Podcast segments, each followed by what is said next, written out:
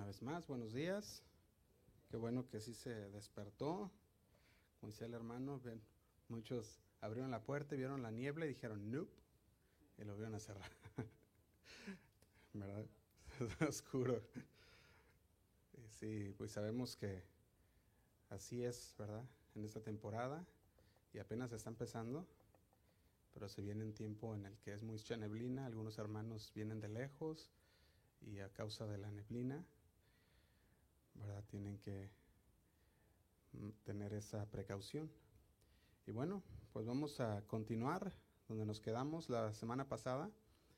Estamos hablando acerca, no sé si recuerdan ustedes de qué estamos hablando, caminando sabiamente, caminando sabiamente. Y para los que toman notas, el título del día de hoy es El camino de la necedad.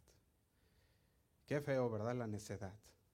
Qué feo cuando se lidia con una persona necia.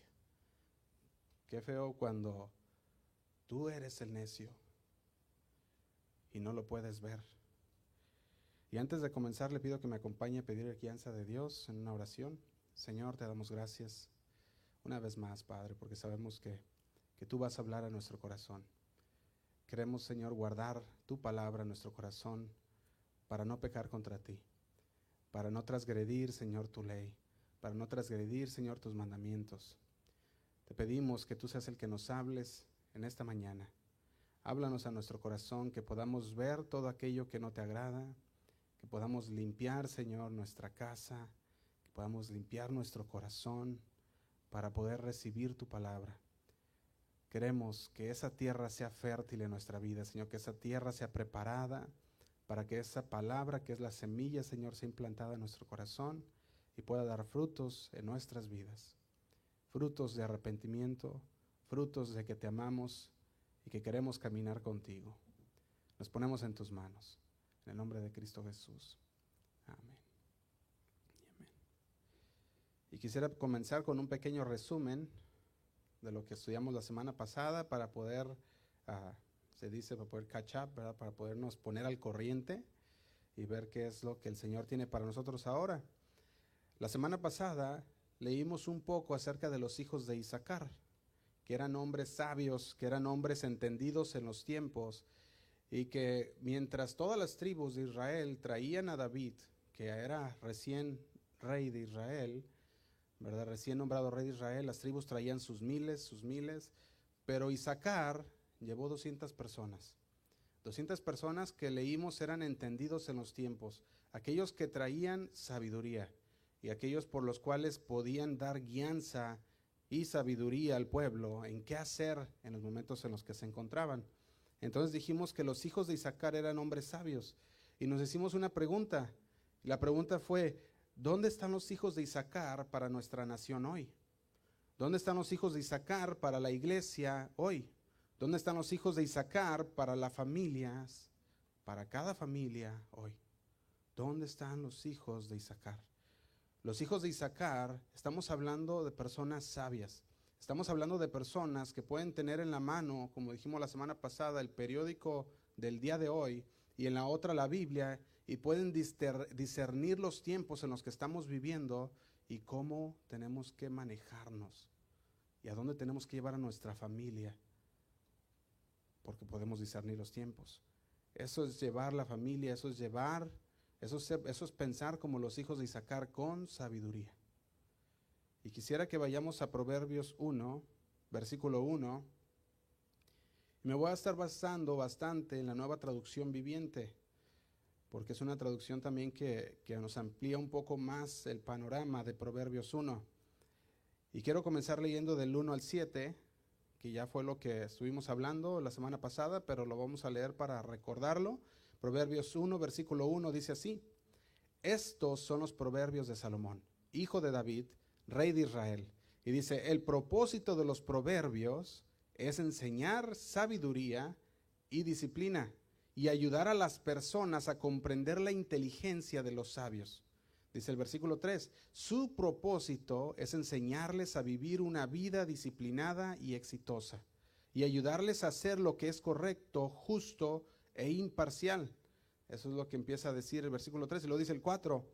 estos proverbios darán inteligencia al ingenuo, conocimiento y discernimiento al joven. Dice el 5, que el sabio escuche estos proverbios y se haga aún más sabio, que los que tienen entendimiento reciban dirección. Y dice el 6, al estudiar el significado de estos proverbios y estas parábolas y las palabras de los sabios y sus enigmas, dice el versículo 7, el temor del Señor es la base del verdadero conocimiento, pero los necios desprecian la sabiduría y la disciplina. El libro de Proverbios nos dio la llave para caminar sabiamente. En el versículo 7 nos dice cuál es la llave. Y la llave es, que dice, el temor de Jehová. Esa es la clave, esa es la llave. Pero luego da un giro en ese mismo texto y dice así, los insensatos, hablando de los necios, desprecian la sabiduría y la enseñanza. Fíjate, la semana pasada vimos tres tipos de personas que son necias tres tipos de personas insensatas. Y dijimos que la primera era una persona ingenua, la segunda, una persona tonta, y la tercera, una persona burladora. Y estas tres son el significado también de la palabra necio. O sea, son tres tipos de necios. Y ya estuvimos viendo un poco acerca de estos tres tipos y hoy vamos a, hoy vamos a ampliarlos un poco más y conocer un poco más de cada una de estas de estos tres tipos de necios. Pero luego vimos algo aterrador, que dijimos lo más aterrador del mensaje, y era que todos, todos nacemos en el camino de la necedad. Todos nacemos en ese camino de la necedad. Todos nosotros, de hecho, nacemos ingenuos. Todos. Somos sencillos, no sabemos lo que no sabemos, pero aquí dijimos que había otra pieza más grande del problema. Y es que también nacemos con la naturaleza pecaminosa. Y por lo tanto el pecado que hay en nosotros es el pecado que nos hace rebelarnos en contra de Dios. Y eso es la necedad de nuestra vida, la necedad que viene por la, por la naturaleza pecaminosa. Y ese es el aspecto en el hombre que lo hace rebelde contra Dios, porque es por naturaleza es pecador. Por lo tanto, se revela en contra de Dios. Y si usted recuerda, dijimos que teniendo la opción de hacer la voluntad de Dios, el hombre va a decidir siempre hacer su propia voluntad. Porque ese es el pecado que hay en nosotros. Teniendo la opción de conocer a Dios, vamos a, siempre preferir hacer lo nuestro, por naturaleza. Y eso prueba lo que estoy diciendo ahora, que la naturaleza del pecado abunda en nosotros. Lo podemos ver en los niños, que no tienes que enseñarlos a mentir, no tienes que enseñarlos a ser egoísta, porque ellos solos lo aprenden, ellos solos lo hacen por naturaleza, ellos solos reaccionan de esa manera. Si el niño ve que no se debería de comer el chocolate y, tú llegas y, y, el niño está todo embarrado y le dices, ¿quién se comió el chocolate? Va a mentir y va a decir, yo no fui, aunque esté todo embarrado, ¿verdad? Y va a ser, va a ser la naturaleza pecaminosa en el niño. Por naturaleza miente, por naturaleza no quiere compartir. Esa es parte de la naturaleza caída. Fíjate, la carta a los romanos, si ya lo hablamos, lo voy a nomás a mencionar, Romanos 3:23, dice, por cuanto todos, y aquí dice todos, Romanos 3:23, por cuanto todos pecaron y están destituidos de la gloria de Dios. Y sabemos que aquí no hace excepción de nadie. Aquí dice todos. Y aquí estaba hablándole a los griegos, a los judíos, y les dice, por cuanto todos pecamos. Estamos destituidos de la gloria de Dios. Y en el versículo 10 también de Romanos 3 dice así, como está escrito, no hay justo ni aún uno. No hay justo ni aún uno. Y dice el 11, no hay quien entienda, no hay quien busque a Dios. Por naturaleza, el ser humano no busca a Dios. Por naturaleza, el ser humano quiere hacer lo que le plazca. Esa es parte de la naturaleza del ser humano, la naturaleza pecaminosa. Todos nacimos en el camino de la necedad. Todos nos rebelamos en contra de Dios. Y dice la palabra que por nuestra cuenta nadie busca a Dios. Así que si tú dices, me cuesta trabajo buscar a Dios, es por la naturaleza pecaminosa que hay en ti. Si a ti te cuesta trabajo leer la palabra de Dios, es porque esa es nuestra naturaleza pecaminosa, que quiere salir a la luz en tu vida. Sabemos que hemos muerto a esa naturaleza porque el Señor nos ha dado una nueva. Hemos muerto a esa y por eso tenemos que ahora buscar las cosas de arriba. Pero quiero ver un propósito que hablamos de esta serie. Dijimos, el propósito de esta serie es que nos ayude a crecer en el conocimiento bíblico y que nos ayude a dar pasos hacia la práctica. Pasos diarios hacia un caminar sabiamente, hacia un caminar como el Señor quiere que caminemos. Cuando estamos en un mundo que está lleno de necedad, el Señor nos pide y nos dice, camina en integridad, camina en sabiduría. Y cuando hablo de sabiduría, estoy hablando de sabiduría en las relaciones matrimoniales, sabiduría en las, en las relaciones familiares, las relaciones laborales, así también como sabiduría en las finanzas, saber controlar tus finanzas, así como también sabiduría en nuestras decisiones. Porque todo esto lo vamos a ir necesitando a conforme vamos yendo en la vida, necesitamos ser sabios en todas y cada una de estas áreas. Y si no sabemos tomar buenas decisiones, si no sabemos manejar nuestras finanzas, si no sabemos manejar nuestras relaciones familiares, nuestras relaciones matrimoniales y laborales, entonces, si no andamos con sabiduría, entonces estamos yendo en el camino del necio. Y si estamos yendo en el camino del necio, vamos a ver más adelante cuál es ese camino del necio.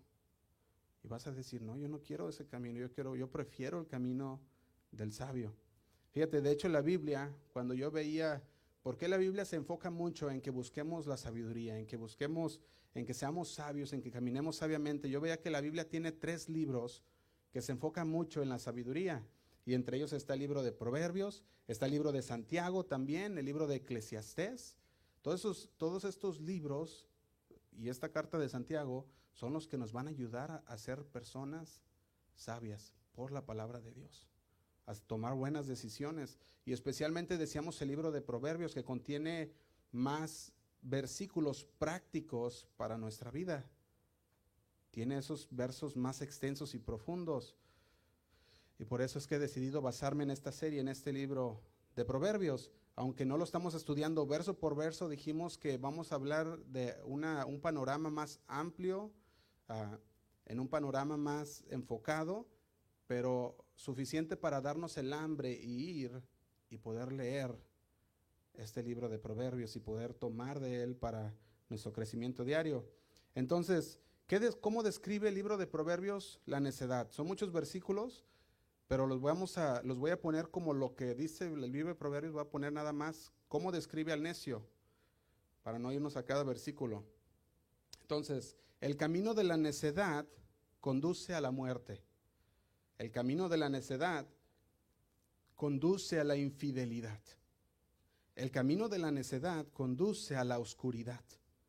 El camino de la necedad conduce a la inmoralidad.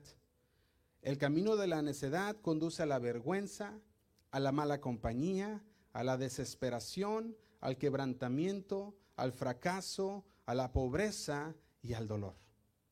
Así es como describe el libro de Proverbios, el camino de la necedad.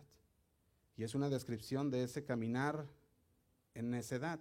Pero también describe a las personas que están en el camino como estas. Estas personas son malvadas, son perezosas, son arrogantes y son irrespetuosas. Fíjate cómo distingue cómo describe a esas personas. Son malvadas, son perezosas, son arrogantes y son irrespetuosas. Eso es como lo describe el libro de, del libro de Proverbios. También describe el segundo camino, que es el camino de la sabiduría. Y eso no lo vamos a, a ver hoy, lo vamos a ver para la siguiente semana, pero voy a decirte ¿Cómo distingue Proverbios a la persona que camina en sabiduría? Y es de la siguiente manera, el camino de la sabiduría es el que conduce a la vida. Es el que conduce a las riquezas, a la felicidad, al sentido común, al discernimiento, a la sabiduría, a las relaciones sólidas y por ende al éxito. Eso es lo que dice el libro de Proverbios. Y cuando yo veía todas estas, eh, todas estas ah, descripciones, decía, ¿quién en esta vida no quiere ser una persona sabia? ¿Quién no quiere ser una persona sabia? ¿Cuántos recuerdan cuando a Salomón se le dijo, se le dio, ahora sí que muchos pudieran decir como el genio de los deseos, a Salomón se le dio esa oportunidad de escoger qué es lo que él quería y el Señor se lo iba a dar. ¿Y qué escogió? Sabiduría. Eso es lo que debemos de escoger nosotros, sabiduría, porque si vamos en el camino de la sabiduría, entonces podremos gozar de los beneficios de la sabiduría. Y muchas veces tú puedes decir, ¿por qué aquella persona esto? ¿Por qué aquella persona el otro? Una persona que busca la sabiduría es una persona que camina en los caminos de Dios, es una persona que no le molesta lo que las otras personas tienen, sino que es una persona que dice, ¿sabes qué? Lo que el Señor me da, en eso, en eso es lo que debo de enfocarme y en eso es lo que debo de, empezar a, a poner por obra. Eso es lo que debo manejar. Una persona que, está que tiene sabiduría es una persona que es trabajadora, que es honesta, que es humilde, que es respetuosa y que es justa. Eso es como describe la persona el libro de Proverbios. La sabiduría también en el libro de Proverbios es personificada. Si ustedes han leído el libro de Proverbios, ven que al menos en la, Biblia inglés puedes ver también que es una, lo llama como una mujer, y en la versión español lo llama como una persona, la sabiduría. Y dice Proverbios 1.20 así. Dice, la sabiduría hace oír su voz en las calles. Fíjate, la sabiduría hace oír su voz en las calles. Y dice, clama en la plaza pública. La sabiduría clama a los que están reunidos frente a la entrada de la ciudad y a las multitudes por las calles principal. La sabiduría dice que clama, la sabiduría hace oír su voz. Y dice el 22, simplones, ¿hasta cuándo insistirán en, su ignorancia? Fíjate, dice, ustedes simplones, así es como está diciendo la sabiduría, aquellos que son necios, aquellos que son ah, inmaduros, dice, a ustedes simplones, ¿hasta cuándo insistirán en su ignorancia? Dice, burlones, aquellos que son burlones, también les dice, ¿hasta cuándo disfrutarán de sus burlas? Y luego dice, necios, ¿hasta cuándo odiarán el saber? Y dijimos que este versículo 22 nos da la descripción de los tres tipos de necios.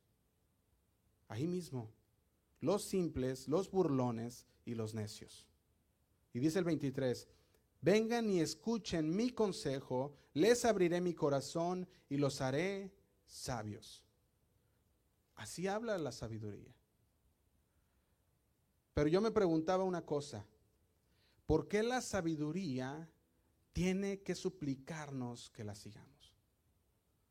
¿Por qué la sabiduría tiene que rogarnos que la sigamos? Es difícil encontrarla. Eso dice el hermano, ¿verdad? También. Pero vamos a ver algo aquí. La sabiduría nos suplica porque por nuestra necedad nosotros no queremos. La sabiduría está ahí en la palabra de Dios. Y muchas veces somos los necios que no queremos abrirla y entenderla para ponerla por obra. Tenemos la sabiduría de Dios dada a nosotros. Hasta dice el apóstol, la palabra profética más segura a la cual haces bien en escuchar. La tenemos ahí en la Biblia. Pero en lugar de abrirla, llegamos y la guardamos. Y se empolva, y llega el domingo, la desempolvas y vámonos. Y luego la vuelves a guardar. La sabiduría nos suplica, el Señor nos suplica, ahí está mi palabra, para que puedan ser personas sabias, para que puedan saber guiar a sus familias, para que ustedes puedan sean ser sabios en sus finanzas, puedan ser sabios en, en tantas áreas de nuestra vida y nosotros la agarramos y la ponemos a un lado. Y ese es el problema con un necio. A veces sabemos que la tenemos que leer, pero no nos importa. A veces nos gusta ridiculizar a los que dicen conocer un camino mejor y nos burlamos. Proverbios 14, 12 dice así, hay camino que al hombre le parece derecho, pero su fin, ¿qué es? Camino de muerte.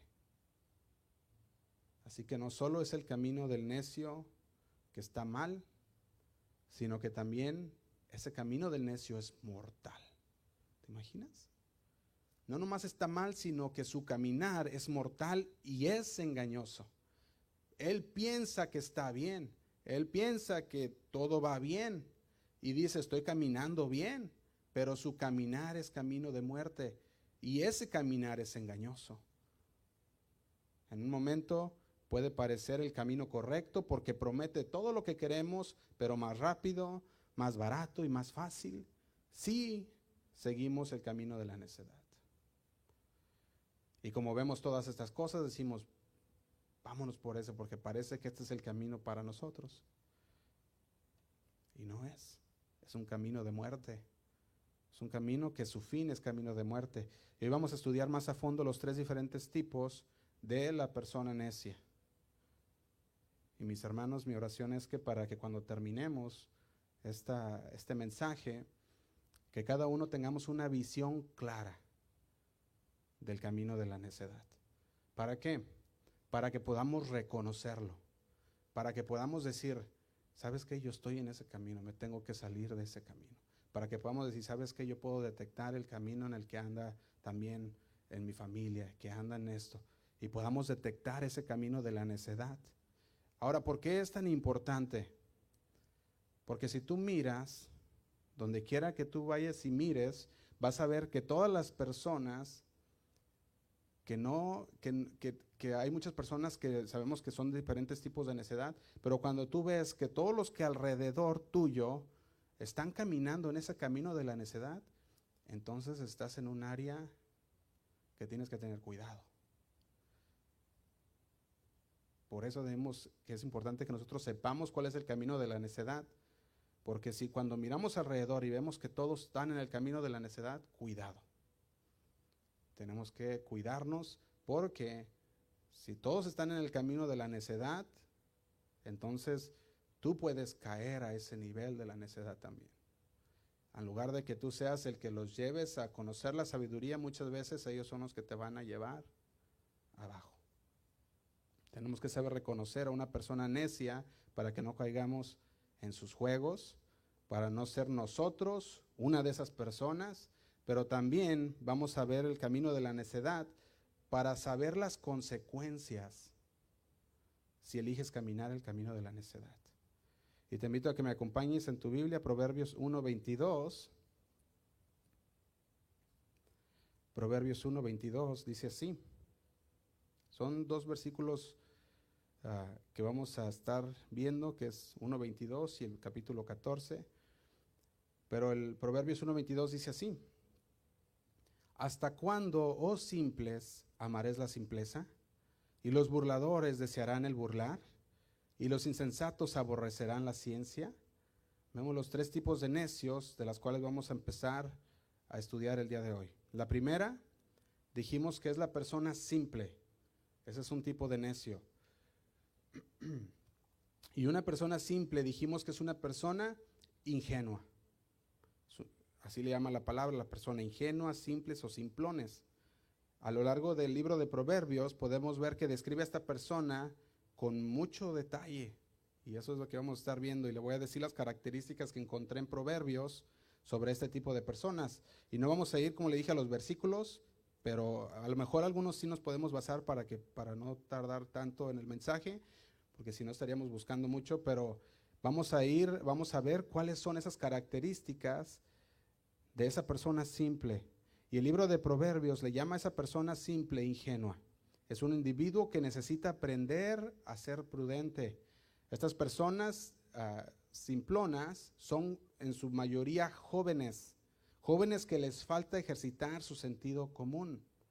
Estas personas son las que están llamadas a seguir la sabiduría y estas son las que se creen todo. Fíjate, eso es lo que yo andaba buscando acerca de los simplones. Son los que se creen todo y heredan necedad. No ven el peligro y siguen adelante y sufren por su falta de discernimiento. Esa es una persona que es una persona necia, pero es la persona ingenua o los simples. Ellos no ven el peligro y siguen adelante y entonces sufren por su falta de discernimiento. Ahora, esta persona ingenua o simple es una persona necia porque no conoce un camino mejor. Y esto es interesante de, entender. O sea, es una persona necia y le llama la Biblia simple o le llama ingenuo porque es un joven que le falta vivir, le falta la experiencia y por lo tanto no sabe lo que no sabe, no sabe lo que no le han enseñado. Y por lo tanto cree todo y por lo tanto quiere aprender y lo que le digan va. Estas son las personas simples. No han vivido lo suficiente, no han aprendido lo suficiente y no han experimentado lo suficiente para saber lo que necesitan saber en ese momento. Y debido a esas limitaciones, entonces, ¿qué pasa? Siguen metiéndose en problemas.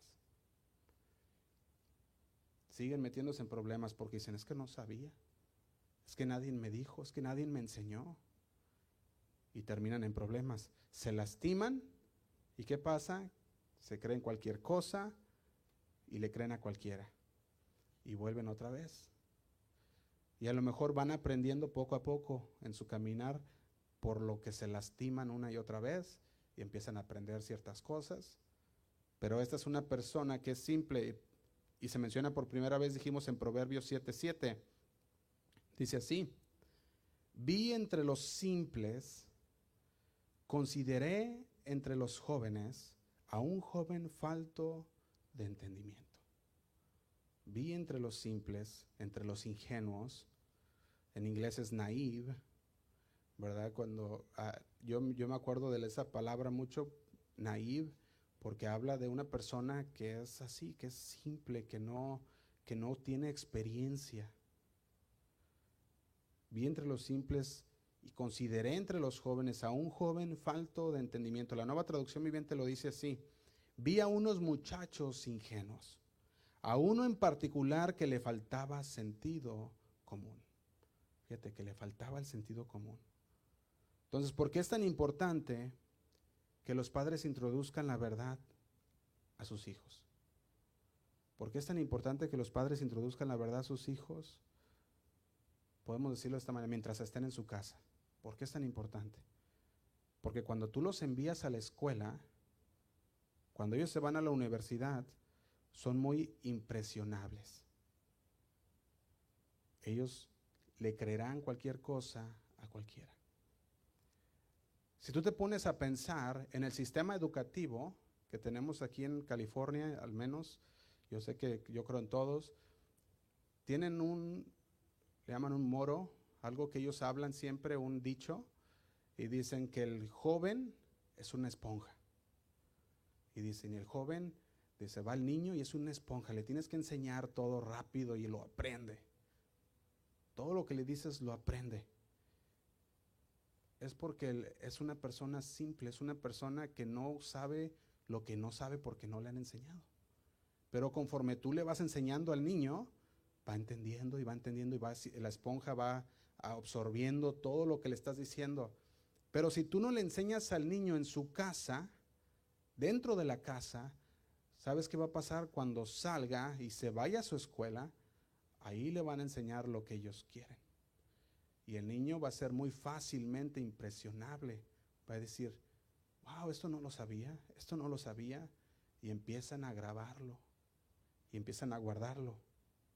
Si no se establece la verdad, antes de que salgan de su casa, hay una gran, pero gran probabilidad que alguien más ponga su agenda dentro del cerebro de sus hijos. La probabilidad son grandes. Si tú no le enseñas a tu hijo, ellos lo van a hacer. Y no va a ser lo que tú quieres. Sus hijos son crédulos. Todos nuestros hijos son crédulos. Ellos van y van aprendiendo, van queriendo escuchar. Y se creen las cosas. El mismo sistema que dijimos escolar lo dice, son esponja.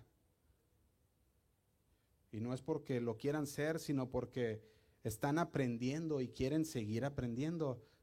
Y por esa razón son más impresionables. Y en este punto ellos no ven el peligro frente a ellos, sino que están avanzando a ciegas. Están yendo a ciegas y sufrirán las consecuencias de caminar a ciegas. Ahora la pregunta es esta. ¿Habrá esperanza para una persona ingenua? Sí. Sí hay, sí hay esperanza.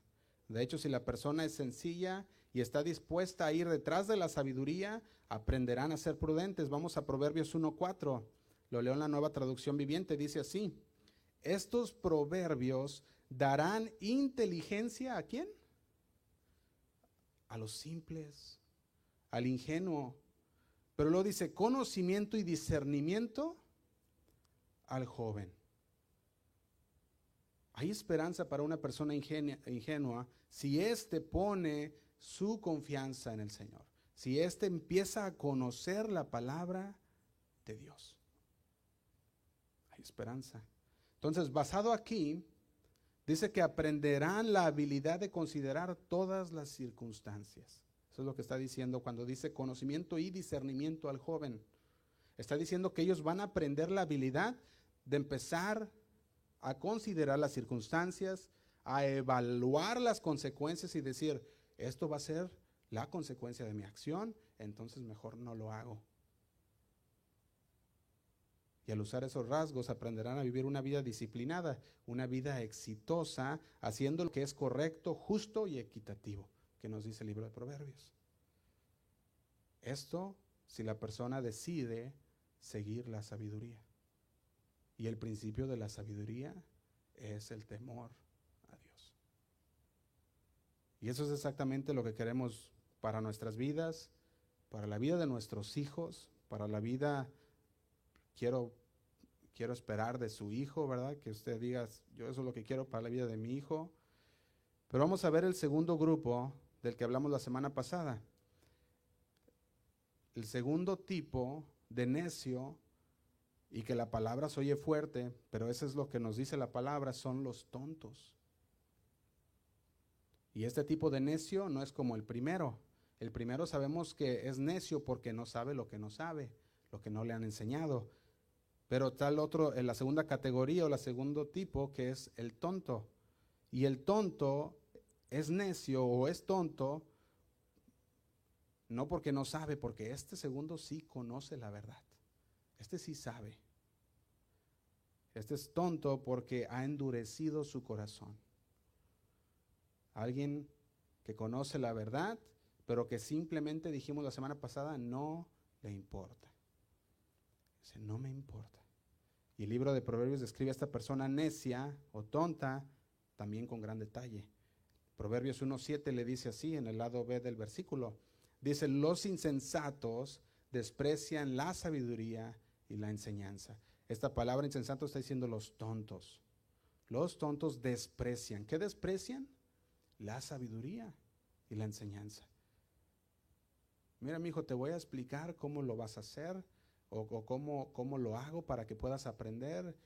Y pueden, pueden sentarse y estar escuchando, pero nunca pusieron atención. Y el momento que ellos lo hacen, lo hacen mal. ¿Y por qué? Porque despreciaron la enseñanza y la sabiduría. Recordemos que hay dos tipos. Está el que, el que sabe que lo que estás diciendo le está bien, pero lo desprecia. Y está el que sabe lo que lo que está diciendo está bien, pero es ingenuo. Y no presta atención porque es ingenuo. Por eso la versión ah, Nueva Traducción Viviente dice, pero los necios desprecian la sabiduría y agrega la palabra disciplina. Y yo tenía algo que quiero decir en esta parte. Tú no puedes convencer a una persona tonta que está equivocada. No vas a poder. Puedes distinguir, puedes, perdón, puedes discutir con ellos hasta cansarte y nunca vas a cambiar su opinión. Nunca. Proverbios 26.4 dice así, Lo leo en la nueva traducción viviente para que se amplíe un poco más el verso. Proverbios 26, 4 dice, nunca respondas al necio de acuerdo con su necedad, para que no seas tú también como él. Y luego dice el versículo 5, responde al necio como merece, ¿qué dice? Su necedad. Estoy leyendo nueva traducción viviente. Responde al necio como merece su necedad, para que no se estime sabio en su propia opinión. Fíjate, nos llama y nos dice, nunca respondas al necio de acuerdo con su necedad. O como decimos los mexicanos, no le sigas la corriente al necio, porque te haces tú como él. Pero el 5 dice, más bien responde al necio como se merece su necedad, para que no se estime sabio en su propia opinión. Fíjate, se dice que si quieres saber si estás lidiando con un tonto, la Biblia lo describe como alguien que busca o que su boca lo sigue metiendo en problemas una y otra vez. Eso es como lo llama la Biblia. Ya lo estuvimos estudiando en el poder de la lengua y supimos que aquella persona que no es sabia en la manera de hablar, se mete una y otra vez en problemas por su propia boca. Su misma boca los lleva a la ruina, a calumniar a los demás y no quieren entender. Solo buscan expresar sus opiniones, abren su boca y los meten en peleas e invitan, esto es lo que dice Proverbios, e invitan una paliza. Eso es lo que hace. Y la verdad, yo cuando leo esto digo, wow, Señor, aquella persona necia invita una paliza, digo, no, Señor, eso ya entre tú y cada quien, ¿verdad? La verdad es que yo no quiero, ahí, ¿verdad? Yo digo, yo, yo ahí no quiero parte, Señor, en esa paliza, mejor, Señor, entre tú y la persona.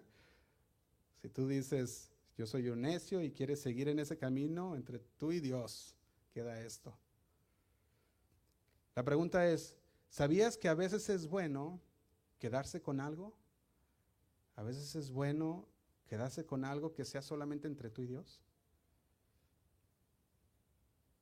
Porque decir todo lo que está en nuestra mente no siempre es bueno. Porque tu boca te puede meter en problemas. Y luego andas, ay, ¿por qué me pasó esto? ¿Por qué, ¿Por qué estoy atravesando estos problemas? Y el Señor te dice, esto era entre tú y yo pero ahí andas hablando. Fíjate, el libro de Proverbios describe a la persona tonta, que una persona tonta es alguien que piensa que hacer el mal es una broma. Piensa que hacer el mal es algo divertido. Siempre tienen la razón ante sus propios ojos. Derriban su propia casa. En lugar de edificar, están derribando su propia casa. No se les puede confiar dinero y la Biblia vuelve a mencionar, necesitan corrección. De hecho, esto lo dice otra vez en Proverbios 26.3. Vamos a leerlo nomás para que no digan que lo estoy inventando. Proverbios 26.3, nueva traducción viviente, dice así. Dice, guía al caballo con, con el látigo. Fíjate, guía al caballo con el látigo. Al burro con el freno. Y al necio con la vara en la espalda. ¿Te imaginas?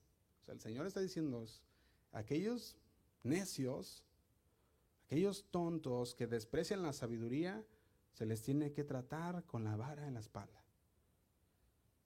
Y hay tantas personas que, o hay tantas cosas que una persona necia o tonta hace que podríamos nosotros ponerle solamente etcétera, etcétera, etcétera, de tantas cosas que hay.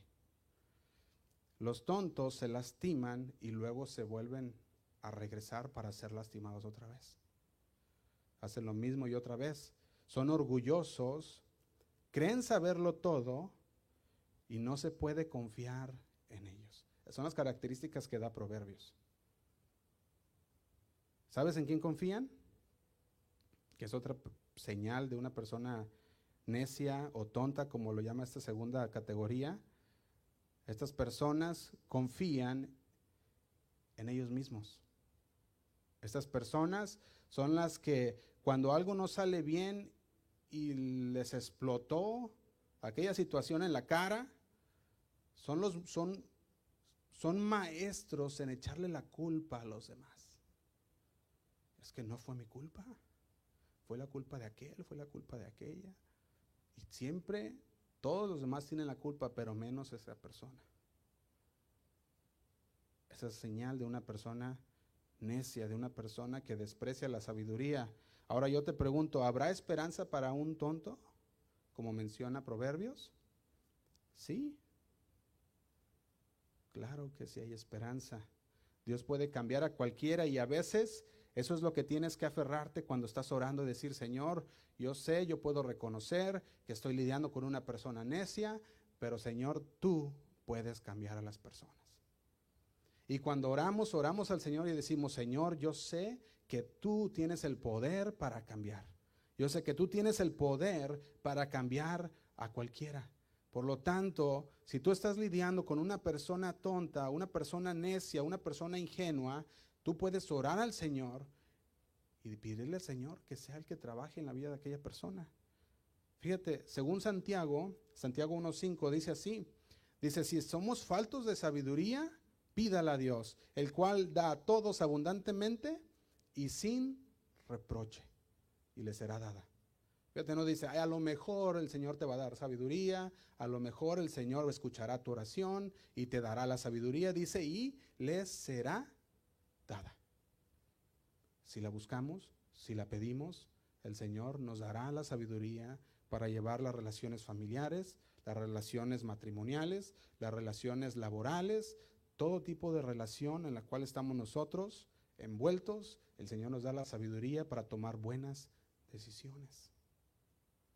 Así que si alguien quiere sabiduría, también hay esperanza para ese individuo porque puede pedírsela a Dios y Él se la da sin reproche. Y no nomás eso, abundantemente. Entonces los pasos iniciales para lidiar con la necedad debe de ocurrir en el hogar por los padres. Y es donde quiero ir en esta, en esta mañana también un poco acerca de los padres. Proverbios 22, 15 dice así. Dice, la necedad está ligada en el corazón del muchacho, mas la vara de la corrección la alejará de él. Y aquí una palabra clave para nosotros, la disciplina. La disciplina. La disciplina es el antídoto para la necedad en nuestros hijos. Ahora sí que se sintió bien decirlo, a ver, vamos a decirlo otra vez. La disciplina es el antídoto para la necedad para nuestros hijos. Y esto, hermanos, es algo que se ha quitado en muchas iglesias. Y ya no se predica y ya no se habla. Por temor a ciertas cosas. Sabemos que la disciplina de Dios es buena. No estamos hablando de un abuso infantil, estamos hablando de disciplina. Esto no significa, dijimos, defender el abuso infantil. Estamos hablando de una disciplina. Estoy diciendo que la disciplina bíblica es una disciplina amorosa y constante que tenemos que, que es crucial para nuestros hijos, en el desarrollo de nuestros hijos, y también es fundamental para llevarlos en el camino de la sabiduría. Fíjate, Salomón dice esto en Proverbios 22.6. Dice así, Proverbios 22.6. Instruye al niño en su camino y aun cuando fuere viejo, no se apartará de él. ¿Qué dice? Instruye al niño en su camino y aun cuando fuere viejo no se apartará de él. Esta instrucción no se le da a los maestros. Esta instrucción no se le da a aquellos oficiales de la corte o a aquellos sargentos del ejército. Se le está dando a los padres. Se nos está dando a ti me está dando a mí, a nosotros como padres. Eso es lo que el Señor nos manda hacer. Ahora, para que estemos en la misma página, sabemos que los niños serán niños y que tienen cierta forma de ingenuidad en ellos porque son niños. Sabemos eso. Tienen su forma de actuar. Pero si tú dejas que sus travesuras sigan formándose y en lugar de disciplinar, sigues dejando las travesuras seguir adelante y seguir adelante, entonces eso que estás dejando ahorita en tu hijo, cuando ese hijo llegue a una edad mayor de adolescente, explotará en ellos. y ahora será aún mayor de lo que era al principio. Será aún mayor. Y ahora tendrás que lidiar con esto. Las consecuencias de no haber aplicado sabiamente la disciplina en tu hogar. Salomón nos dice que la necedad en todas, en todas sus facetas está ligada al corazón de tu, de tu hijo, de tu pequeño junior, de tu princesa. Está ligada. Está dentro, no se va a caer sola, dice ahí. Dice, no se les cae con el tiempo. Al revés, crece más. Más bien se lo tienes que quitar. Y dice Proverbios 22, 15, la necedad está ligada en el corazón del muchacho, más la vara de la corrección la alejará de él. Y eso es exactamente lo que quieres que suceda, que se caiga. Recordemos que todos nacemos en ese camino de la necedad. Por lo tanto, nuestros hijos están en el camino de la necedad. Y tenemos que sacarlos de ahí, del camino de la necedad. Si tú no quieres reprimir lo que está haciendo en su hora temprana, eso va a resaltar y va a ser algo aún mayor en su edad adolescente. Si tú no quieres echar afuera la necedad de tu casa, entonces tus hijos se la pondrán como mochila al salir a la escuela, al salir a la universidad. Y queremos que nuestros hijos estén en un lugar donde la necedad esté tan lejos de ellos. Que aprendan a temer al Señor en nuestro hogar para que puedan caminar en sabiduría por el resto de sus vidas. Eso es lo que queremos. Por eso es importante. Una persona necia tiene que seguir enfrentando todas las consecuencias de sus actos. Todos los días, cada vez que pasa, que hace algo que no estuvo bien, tiene que estar enfrentando las consecuencias de sus propias acciones. Y sabías que si tú le, que, si tú le pasas a tu hijo encubriendo todo lo que hace, o si tú, si tú le empiezas a, encubrir, si tú le empiezas a, a sacar, ya sea que si lo metieron a la cárcel, lo está saque y saque de la cárcel, y si tú empiezas a encubrirle todas estas cosas, no va a aprender. Va a volver a hacer lo mismo y va a volver a hacer lo mismo. Recuerda, eso es lo que nos habla Proverbios. Por eso la disciplina es necesaria en el hogar antes de. Ahora no significa que ya que están en una edad que no se pueda ah, poner la disciplina, que tú no puedas orar por ellos para que el Señor sea el que cambie sus corazones. Todavía puedes hacerlo. Puedes hacerlo de esa manera también. Yo veía que hoy dentro de muchos, dentro de muchas ah, iglesias y, entre, entre la entre los mismos hermanos ya no se da la disciplina en los hijos, sino que ya nomás se les dice, ah, pues vete a la esquina y ahí te vas a quedar, o vete a tu cuarto y, ahí ese es, ese es tu, castigo. Pero la Biblia no dice nada sobre que manda a tus hijos a los cuartos o manda a tus hijos a, de castigo por esto, ¿verdad?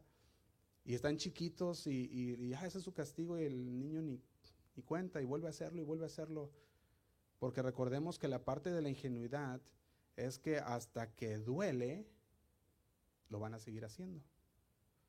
Cuando ya duele, ya, ya no. Y eso es interesante, porque también estamos hablando, no estamos hablando de, de, abuso infantil, estamos hablando de disciplina, que es muy diferente. Proverbios 19, 18, fíjate lo que dice aquí. Proverbios 19 y 18. Dice, disciplina a tus hijos cuando tanto que hay esperanza. De lo contrario, dice la versión nueva traducción viviente, de lo contrario, arruinarás su vida. Como padres tenemos, se puede decir, el poder de arruinar la vida de nuestros hijos cuando falta la disciplina. Y si tú dices, no, es que mi hijo pues ya está mayor, ya no se le puede disciplinar. Bueno, hay cosas que uno puede castigar a los hijos que son castigos severos, que ellos dicen, no, es que ya, o sea, con esto ya, puedo, ya aprenden. Hay cosas así también. Y es necesaria la disciplina para que no sean personas necias, personas tontas, que desprecien la disciplina, que desprecien la sabiduría. Número tres, de estos tipos de, de personas necias, están los burladores. Los burladores. Fíjate, el burlador también es alguien que conoce la verdad y que no le importa, al igual que, el tonto. Es alguien que conoce la verdad, que no le importa, pero no se queda nomás ahí. Sino que este burlador va más allá, sabiendo, no le importa, y se burla de aquel que le dice o le llama la atención en las cosas que son verdaderas. Se burla. Y el libro de Proverbios describe al burlador de esta manera. El burlador se deleita con su burla, el burlador ataca, abusa y odia a quienes intentan corregirlos, no escuchan la reprensión, se burlan al, al, llamar la atención, se burlan al llamarlos al arrepentimiento, no les gusta ser reprendidos, están condenados, eh, también necesitan ser corregidos. También ellos les toca, dice el Señor, también a ellos les va a tocar una paliza. Eso es lo que el Señor dice en Proverbios de los burladores. Fíjate, cuando Salomón decía que la necedad será expulsada por la vara de la corrección, y yo veía esto con Salomón, le gustaba decir la vara de la corrección, le gustaba decir disciplina, le gustaba que quedara bien claro. Y le dice, y las personas burladoras también acarrean una paliza. Eso es lo que dice. Y se va hasta el punto de decir que aquellas personas burladoras son una abominación para la, para la humanidad. ¿Te imaginas qué feo? Proverbios 24:9, Reina Valera lo dice así: el pensamiento del necio es pecado y abominación a los hombres el escarnecedor. Estos burladores corren por el camino de la destrucción. Y mientras van corriendo por ese camino de la destrucción, se burlan de aquel que va en el camino correcto. Qué feo, ¿no? Que tú puedes ver el camino del necio que lo lleva a la muerte y va burlándose del que lo quiere corregir y sacar de ahí. Qué feo. Podemos nosotros ver cada grado de necedad va aumentando y va aumentando y va aumentando. Va subiendo. Tienes el simple que es ingenuo, los que simplemente no saben porque nadie les ha enseñado, no intentan ser necios, solo no saben mejor, solo no saben más, no saben lo suficiente. Luego está el tonto, esta persona dice tonterías, esta persona está en, está en la, en la cima de su necedad, ¿verdad? Cuando empieza, cuando empieza a conocer la verdad, simplemente no le importa Dicen, no me importa lo que me digan, no me importa lo que, lo que vaya a pasar, yo así quiero y así lo voy a hacer. Y se suben en su macho y dicen, ya, nada, nada más de lo que me puedan decir. Y luego están los otros, la otra persona que es burladora. O sea que pasan de ser las personas tontas a burladores. es como un grado de, más de, necio. Ya eran, estaban en uno, se pasan al otro y luego se pasan al otro. Estamos diciendo como que se graduaron. bueno, casi podemos decir, ¿verdad? Se graduaron a, ese, a, esa, a esa categoría. Y aquellas personas que llegan a esa categoría, esas personas que se burlan, son las personas que en esta época en la que nos tocó vivir, pareciera que están saliendo aún más. Y lo dijimos por las redes sociales. Es por las redes sociales que hoy aquellos que conocían la verdad y simplemente no les importaba, se han graduado a un nivel más de ahora ser burladores de la verdad. Y ahora dicen, es que esta es la verdad, la reconozco, pero tú estás mal. Y lo publican y lo hacen viral y dicen es que está mal y, está, y eso ha llegado a un paso increíblemente en estos tiempos. Por eso decíamos, es importante reconocer los tiempos que estamos viviendo y poder saber lo que la Biblia dice con lo que está pasando el día de hoy. Y poder decir, el Señor no tarda su regreso. Tenemos que vivir en santidad. No sé si recuerdan, pero les compartí esto la semana pasada, que parece que está ese aumento de aquellos burladores. Está explotando hoy en día. Se burlan del pueblo de Dios, se burlan de los caminos de Dios, no escuchan la reprensión, se deleitan en su necedad y esta es la parte triste. Ojalá pudiera decir que es un problema no cristiano, pero no es.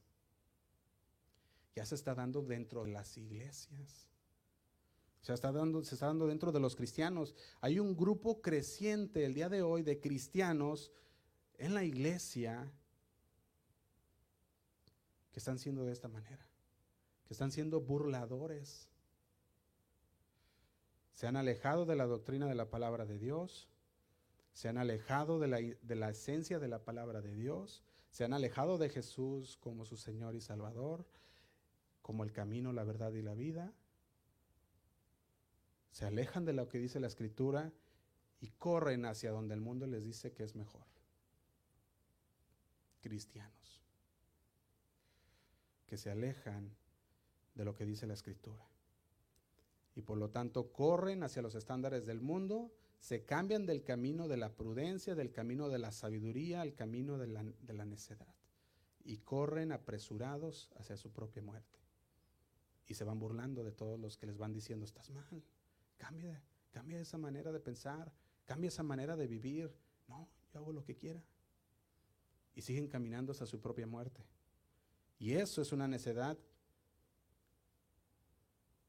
de plano que uno puede decir qué horrible.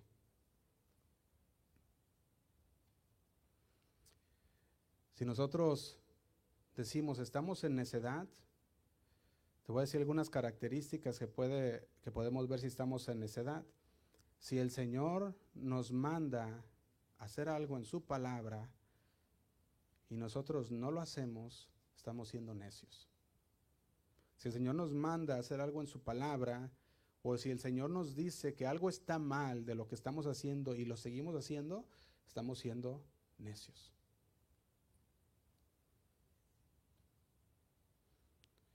Cuando empezamos a seguir cosas antibíblicas, estamos siendo necios.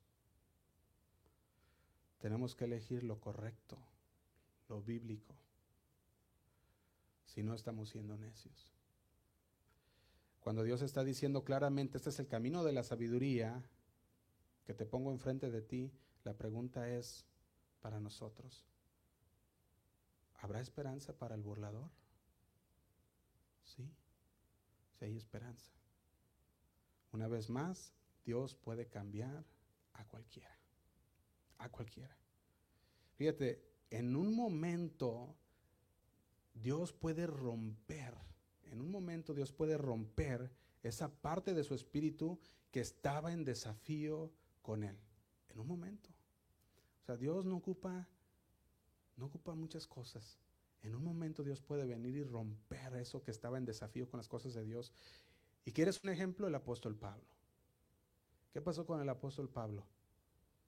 Saulo, corriendo en contra de Dios, haciendo todo lo que era posible para llevarla contra Dios y a los que servían a Dios, a los que servían a Jesús, llevando todo y haciendo todo lo posible, iba en su caballo dispuesto a volver a llevar a más creyentes a la cárcel, a poder saquear las iglesias, y el Señor en un momento llega y rompe, rompe. Hechos 26, 9 dice así, yo ciertamente había creído mi deber hacer cosas en contra del nombre de Jesús. Y dice el 10, Hebreos, eh, perdón, Hechos 26, 10, lo cual también hice en Jerusalén yo encerré en cárceles a muchos de los santos, habiendo recibido poderes de los principales sacerdotes. En dice, en cuando los mataron, y cuando los mataron, yo di mi voto. Dice el apóstol Pablo, que era Saulo en ese tiempo. Y dice el 11, y muchas veces castigándolos en todas las sinagogas, los forcé a blasfemar. Y, y enfurecido en sobremanera contra ellos, los perseguí hasta en las ciudades extranjeras. ¿Te imaginas? Una persona completamente burladora, necia. Y el Señor en un momento llega y rompe con esa necedad. El apóstol Pablo es alguien que nosotros podemos ver y, tener un ejemplo de ver, ah, un ejemplo de cómo el Señor puede de un momento a otro transformar la vida de una persona. Él puede. Por eso decíamos la pregunta, ¿habrá esperanza para el burlador? Sí, la hay. Sí la hay. Ahora yo veo como mi trabajo, ya vamos a terminar hermanos, yo veo como mi trabajo como pastor de advertir sobre el camino de la necedad. De poder, si estamos en ese camino o si conocemos a alguien que está en ese camino, de reconocer cuáles son las características de una persona que anda caminando neciamente. Para que podamos orar por ellos, para que podamos no caer en ese, en esa, en ese camino para que podamos ser las personas que caminan sabiamente y no caminemos en ese camino de la necedad. Y vamos a terminar aquí, hermanos. Le pido que haga una oración conmigo.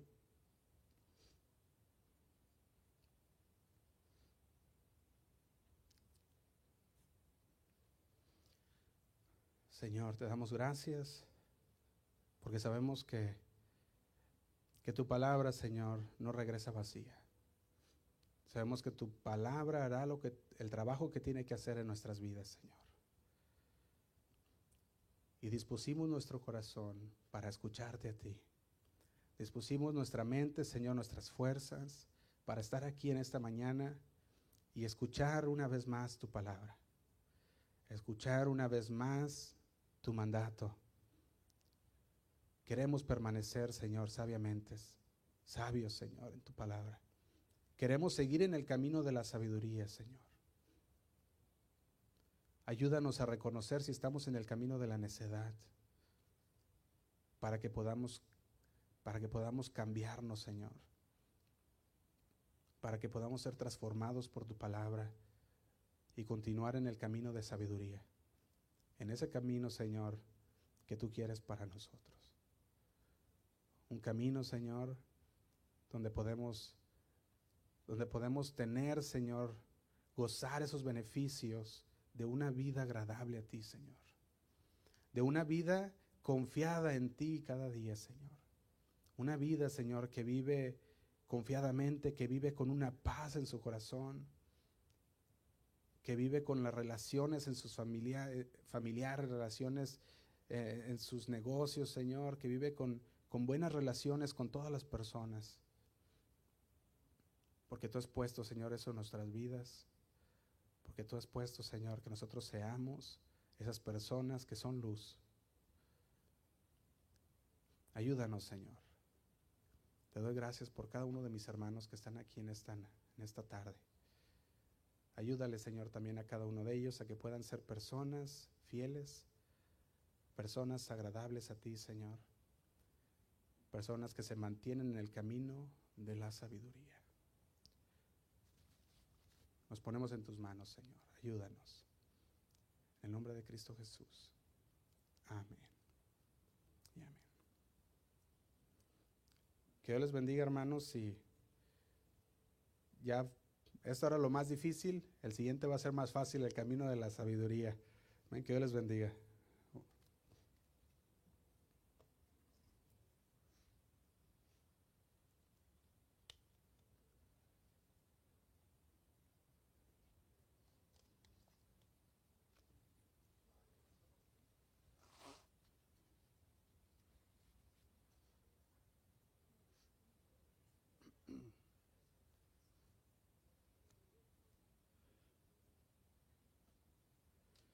Bendiga, hermana Ani.